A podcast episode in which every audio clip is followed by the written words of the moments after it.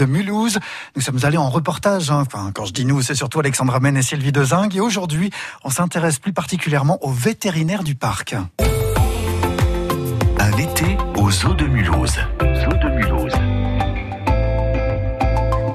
Benoît Quintard, je suis vétérinaire et directeur adjoint au parc zoologique et botanique de Mulhouse. Il y a beaucoup de, spécificités euh, vraiment inhérentes au fait de travailler dans un parc zoologique.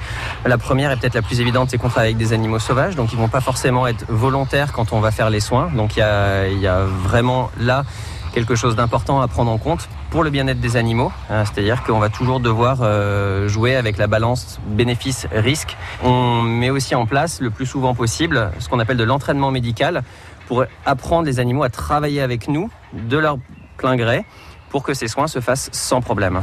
Euh, Anaïs Nowakowski, interne vétérinaire au parc zoologique et botanique de Mulhouse. Euh, alors j'ai eu un parcours assez classique, on va dire. Donc après le bac, j'ai fait deux ans de classe préparatoire aux grandes écoles. Euh, à la fin de ces, deux ans de classe préparatoire, on a un concours. Et ce concours nous permet d'accéder dans l'une des quatre écoles vétérinaires de France. Mais il n'y a pas encore de spécialisation de médecine zoologique à proprement parler.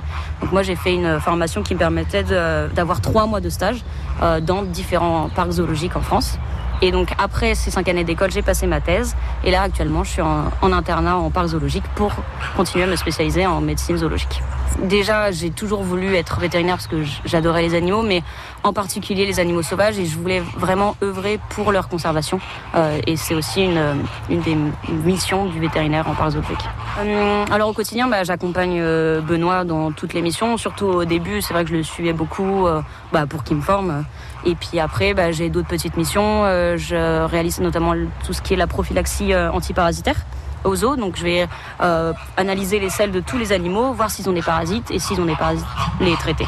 Les missions, les missions globales d'un vétérinaire qui vont être comme, Anaïs l'a dit, la prophylaxie, donc la prévention des maladies avant qu'elles n'apparaissent. Donc ça va passer par les vaccinations, ça va passer par les, par euh, justement les, vermifugations, avant que des signes cliniques n'apparaissent. Voilà, on fait, tout ça.